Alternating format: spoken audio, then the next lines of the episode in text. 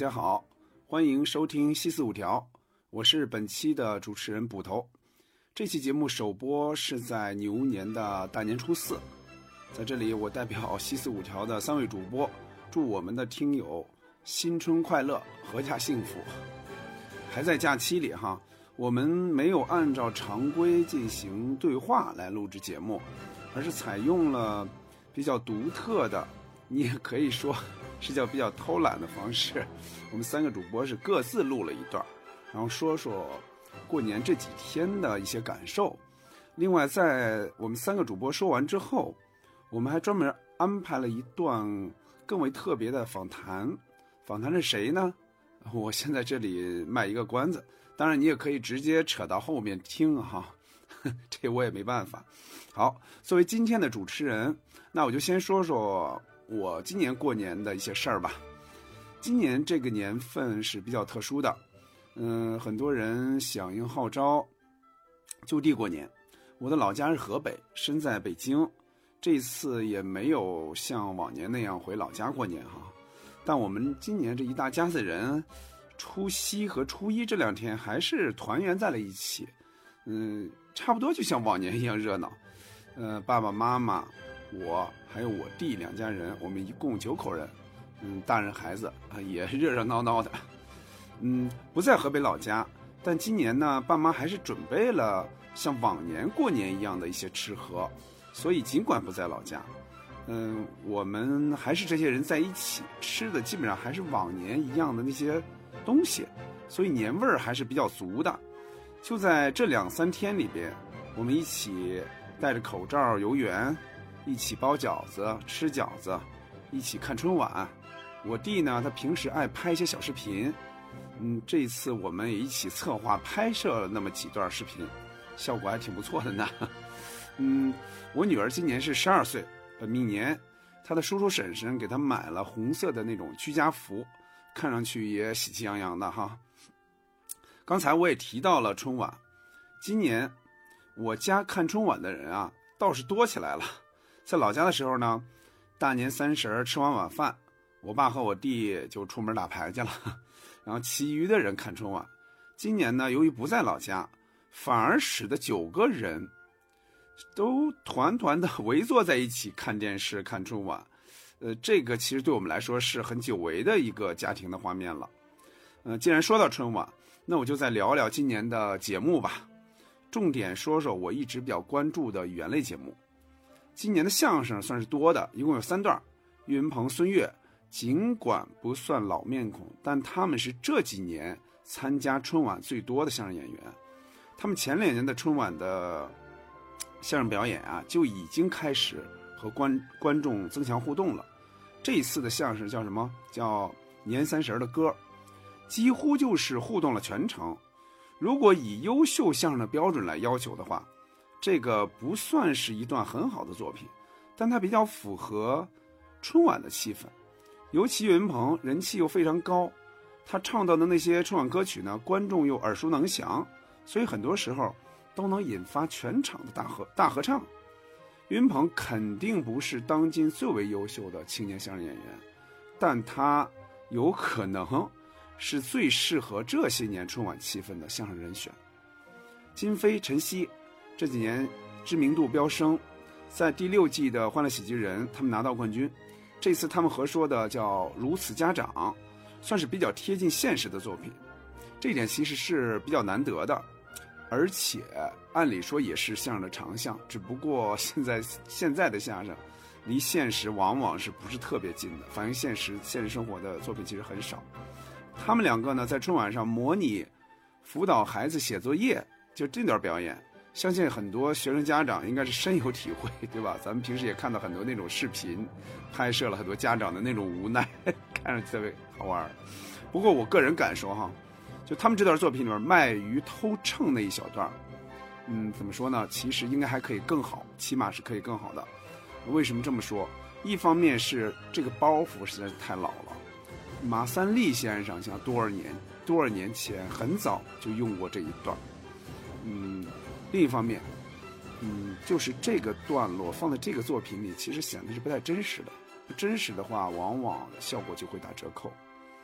李银飞和叶鹏这次表演了一段相声叫《叫卖》，我看有人在当天晚上就评论说：“大过年的说这干嘛呀？”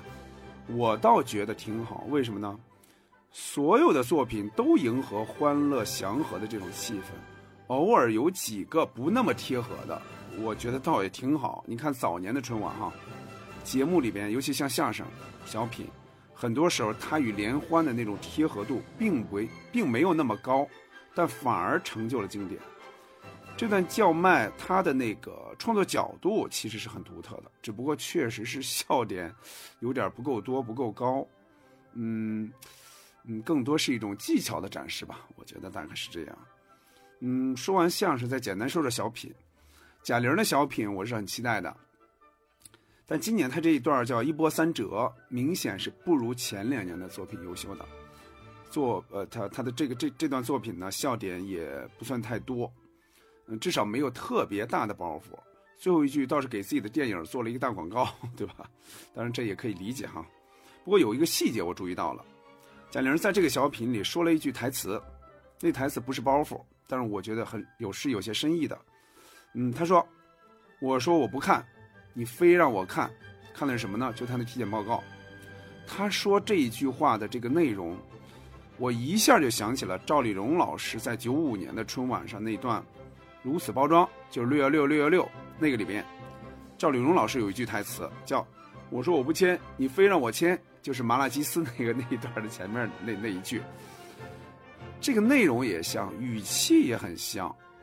我自自我感觉啊，我没有跟那个贾玲确认哈，包括他经纪人，他我是认他的经纪人，但是也没有跟他确认。呃，这个我总觉得这个不是巧合，应该是致敬。嗯，我自己是这样认为的。嗯，还有呢，就是孙涛和秦海璐他们几个在这次表演了一个小品，叫《大扫除》，主题呢有点像二零一八年春晚他们那段提意见，都是表现单位不良风气的这样的作品。不过看这段大扫除的时候，我就想哈，如果是开心麻花来创作和表演这段作品，会怎么样？应该会精彩很多吧？比如说去年他们的那段小品，就是开心麻花那段小品，叫《走过场》，现在看还是感觉非常棒。嗯，其他就是今年的春晚还有那么几段小品，怎么说呢？嗯，就是不乏亮点吧，但是遗憾也不少。嗯嗯，由于时间关系，我就嗯不再多说了。嗯，下面啊，我们听听另外的两位主播，就是我们的。杨明和小静，看他们怎么说，他们是怎么度过这几天的春节的。大家好，我是西四五条的主播杨明，在这里给大家拜年，期待新的一年身体健康，万事顺意。不知大家在这个忙碌而有序的节日，吃的、玩的、睡的好不好？如果有好玩的故事，欢迎分享给我们。这一期节目很特别，是我们主播分享过年和春晚的感受，热。是这个春节的关键词，北方城市穿着短袖即可，近十五度的气温和以往感受到的春节不大一样。聊到节目呢，首先还是要感谢有吐槽大会，因为它为我们积攒了一些笑量的存储。呼兰的再次说唱也是惊喜，那集体补刀的这个环节更是精彩。大老师与众不同的综艺感和窗框子版本的醒目还是有趣的。如果说到其他印象深刻的节目，那最期待的还当属德云社的相声春晚。虽然很多段子因为电视媒体的内容和尺度有所删减，但是马志明先生的出场，以及和郭德纲先生的交流，以及在文化的传承，还是令人动容的。毕竟在根儿都见到马先生最多的方式，还是在大禹的调料袋上。嗯，聊到春晚呢，依旧是地方台的春晚比央视春晚更丰富，口碑呢也略胜一筹。但因为重要的时间节点，一年一度的央视春晚还是准点热力爆发，从猜想的无观众，到戴上口罩的满堂彩，这可能是最大的惊喜。节目除了这个炫美的舞台和仪式感的流程，也很难有其他的感受。看了岳云鹏、孙越和贾玲团队的小品，嗯，还是热闹的。张老师在第三期节目里搜肠刮肚的想出的这个节目考验，竟然成了这个相声作品的梁子。音乐、歌舞、流量演员变成小品的主力，这个也成了趋势。但春晚作为符号，已经不能再成为吐槽的对象。今天发布的春晚美誉度和微博消失的信条体，这也不知道是自信还是自卑。晚会看到十点钟，便带着孩子回去休息。编辑讯息之后零点发出，这也是新时代守岁的仪式感吧。听到依旧有零星的爆竹声声，便感觉恍惚。将近一点，发现春晚还在直播。看了金飞陈曦的相声，听了李云飞叶鹏的段子，深感春晚作品的特殊和不易。那段回忆多年前小伙因为本山大叔出场放炮而被打伤的文字。再看微博里翻天覆地相声小品合集的涌现，这反差确实值得思考。也不知道哪段舞蹈胜出了杨丽萍团队的作品。总之，没收了评论，也没有再想了解的欲望了。张小斐春晚之后发微博调侃说：“明天就轮到我演你妈了。”这个假期电影市场活力依旧，多部影片强势来袭。我还是选择了跟工作有关的一部《刺杀小说家》，有幸记录双雪涛老师的每一本新书的发布和几次拿到大奖的瞬间。陆阳导演和他的绣春刀底蕴以及特效团队也满怀期待，特意选了天津最新最好的一块 MX 3D 的银幕。只是没想到，这个父爱如山的爸爸在参与了写作之后。也说出了那天雷滚滚的台词，以及散场之后找不到商场出口的沉浸感彩蛋。很幸运的是，步数已经算在新的一天了。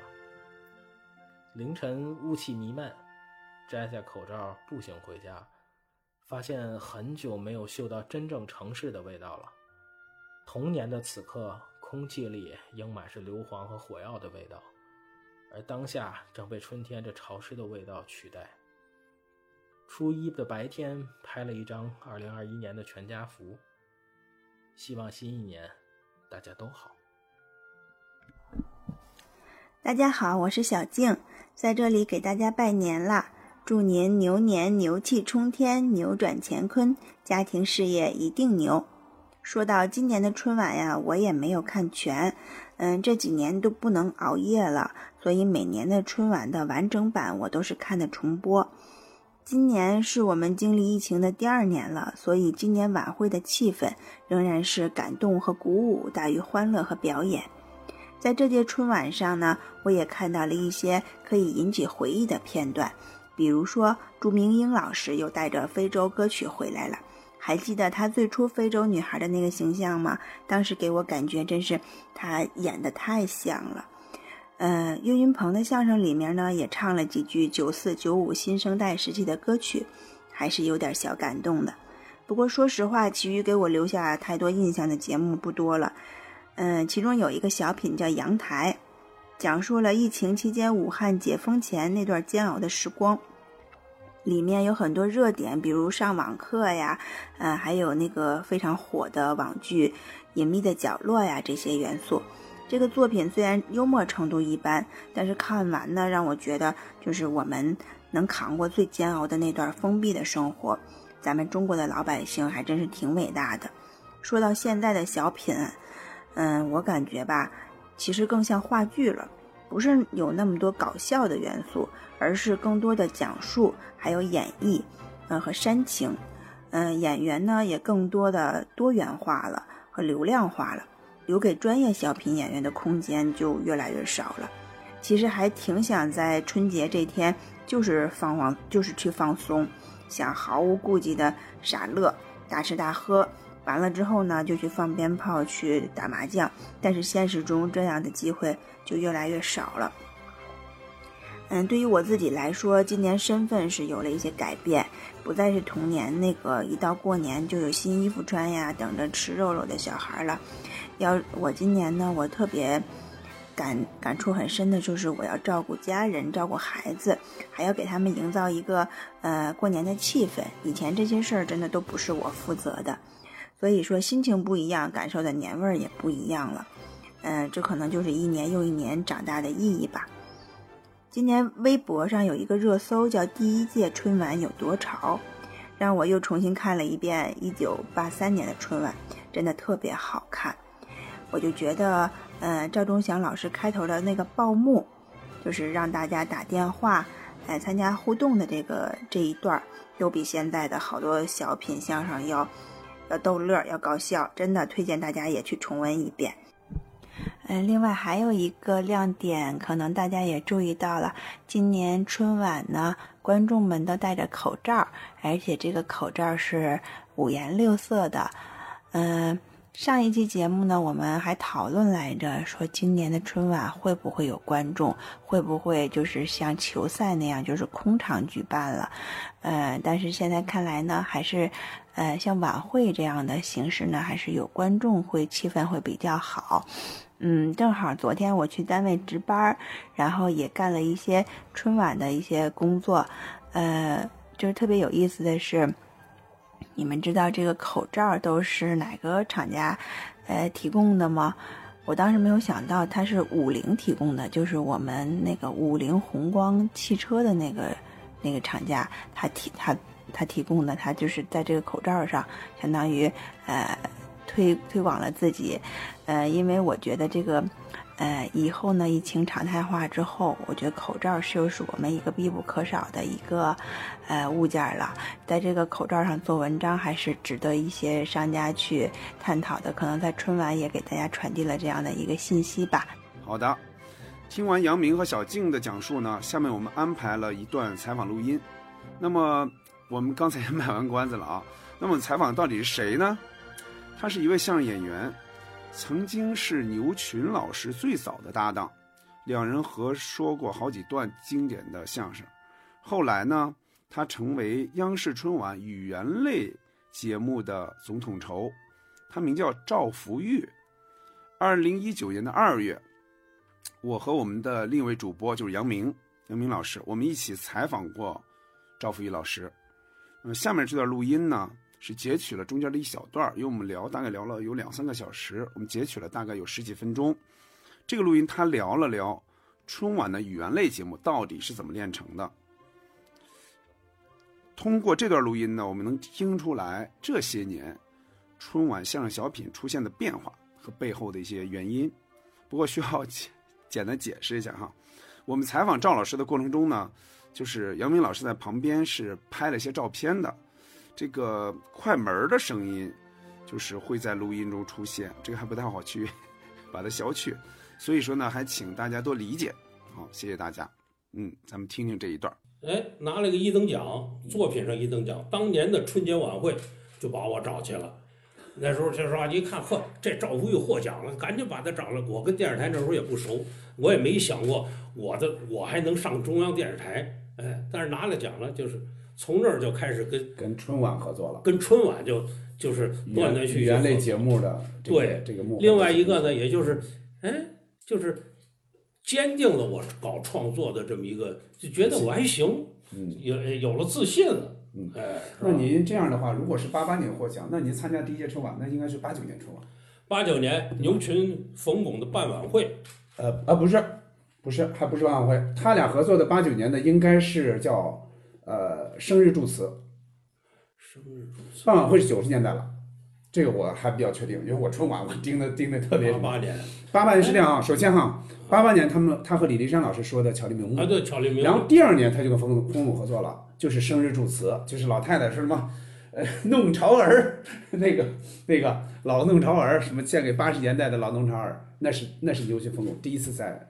春晚上亮相，那我给弄错了啊！那反正我第一次参加春晚就是办晚会，就办晚会那就那就不是八八年八九年，哎，那应该是之后，那应该就进入九十年代了。办晚会应该是九九一或九二那样的。你看啊，他他那他有一年，他先说的巧立名呃，他先说的生日祝词，然后说的叫九零年说的是亚运之最。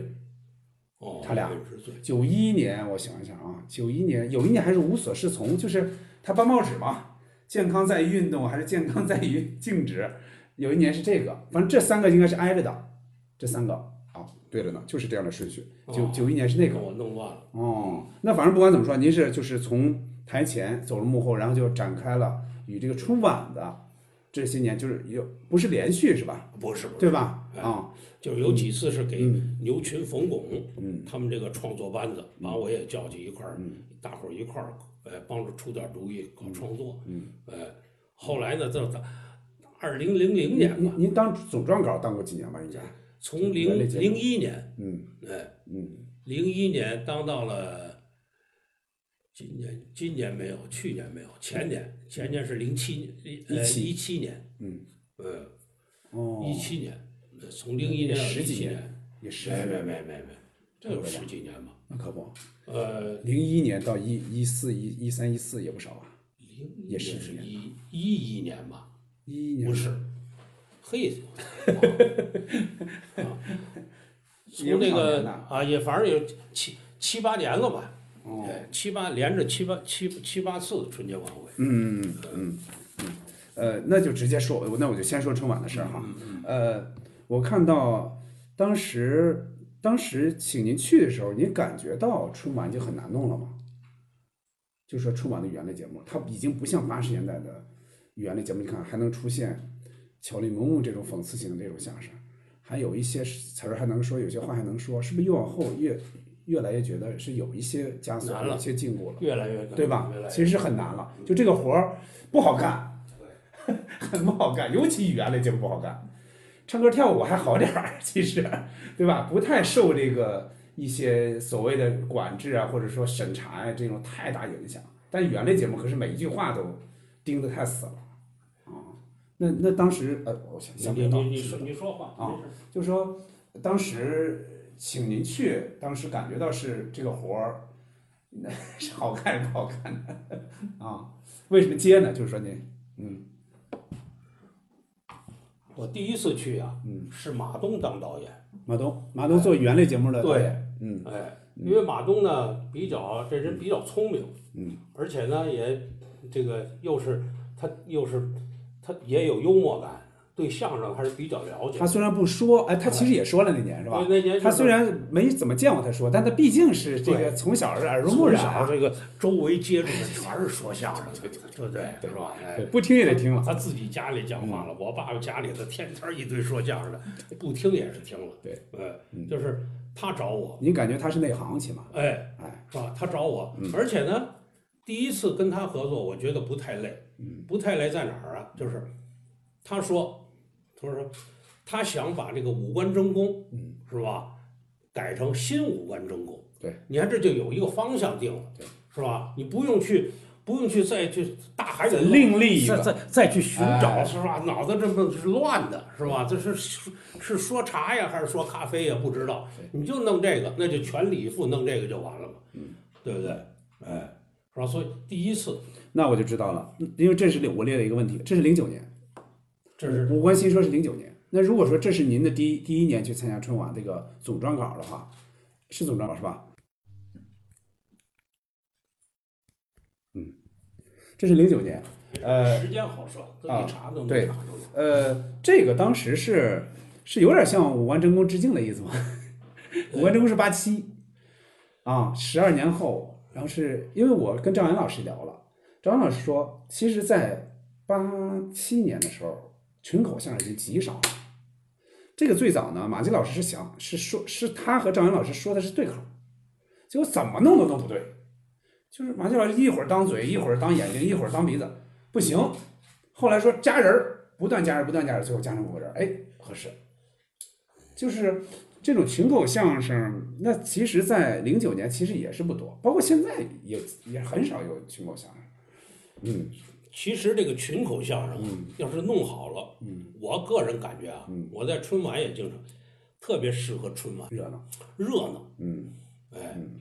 当然得弄好了，得弄好。它热闹。呃，又不能只是那种，比方说，呃，那个哪个哪个哪个地方 来拜年，哪个地方对。又不能是这个。啊啊有点内容的。对，所以呢，五官争功那是个经典，经典。哎，超到现在没有能没有超越过去。很难。他们最后弄了一个，赵阳老师也说，他说得是什么呢？就是你得你这个题材得适合，就是你对口说不了了，嗯嗯对口效果差，你才你才弄成这个，是不得不弄成群口了。他说有的就愣给你掰，那也不行。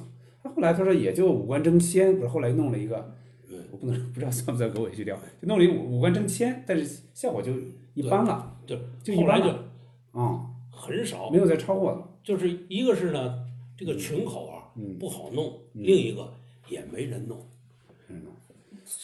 这算谁的呢？说这是这说白了都愿意说，咱俩想上春晚，咱就说苗圃，我是苗圃，你是王生，那咱俩就攻去了。哦，咱俩攻了半天，这这呵，呼噜呼又来六个人，所以是这个这个从这个这个这个这个名上对，就不是那么好分配。他就是就是发展到今天不好弄。哦，那哎，呃当然了，这说回来还是一个没好作品，真有好作品，群口相声特别适合，它有点接近，跟小品有点接近，嗯，是吧它这个尤其春晚的那种大的那个场面场面，它能镇得住两个人在台上说相声，就春晚那种春，晚的舞台越来越大，像以前，比方说，就就拿牛牛牛群老师和那个李山老师那个乔立名目来说，他们是在这这个观众的众席里边，对就是围着他说的，你感觉那个场就特别对。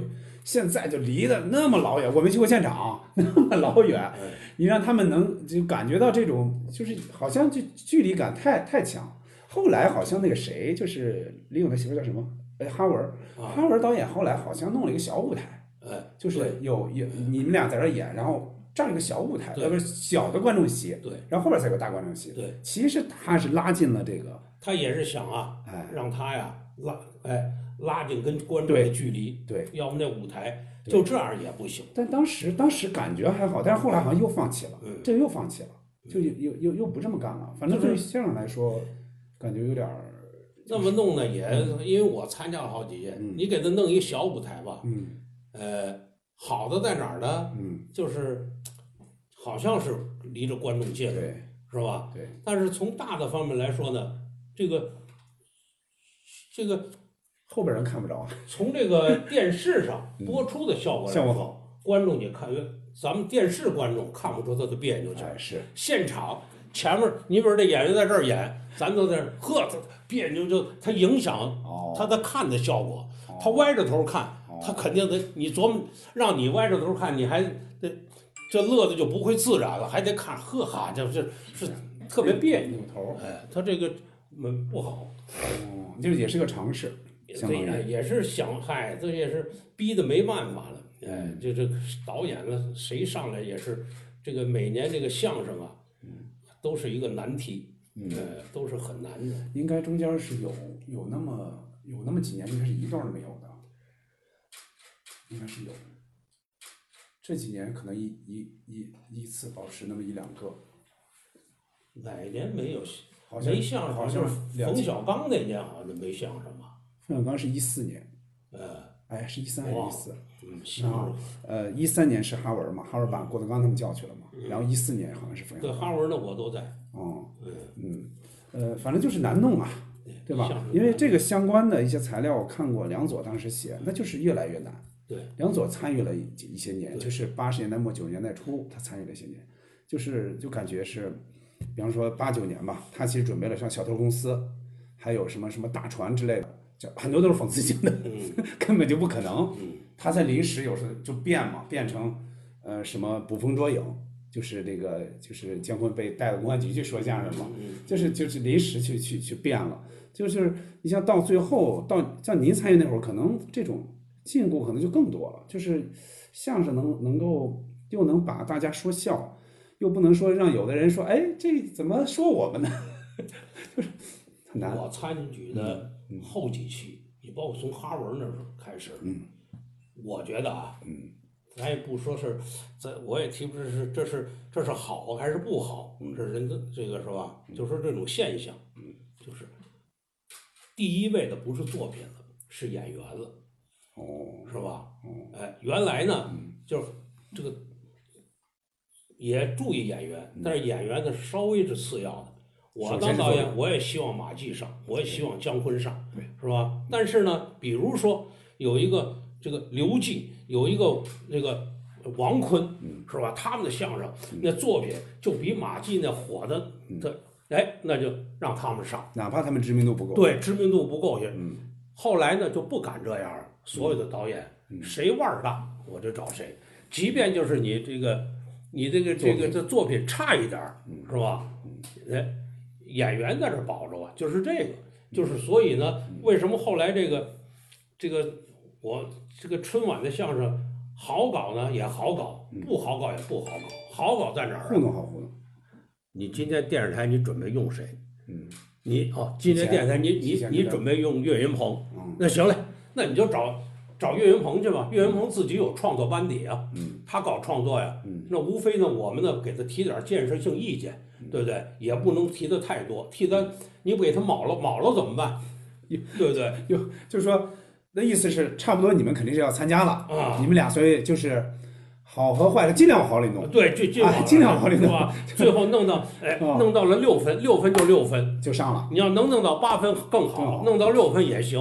嗯所以他就是那种竞争啊就少了，嗯对不对？那别人一看啊，这这个现在你说保密也保密，就是哦，今天是是有约，那可能是肯定就是让赵福玉跟这什么呃郑猛上了，那咱就别费那劲了。你看看他就没有那种竞争了，就作品出来出好作品很难了，这是一方面。是这样。哎，而且演员如果他觉得哦，反正今年我稳上了，他在这作品这个这个这个努力这个加劲儿上，可能对没有那么像以前不是那么下功夫了那。种竞争，可能哎没有，那么是吧？只是呢，领导提领导提意见呢，嗯也是说，哎呦，这句别说啊，这句是吧？我不知道这这句可能对粘牙，可能是吧？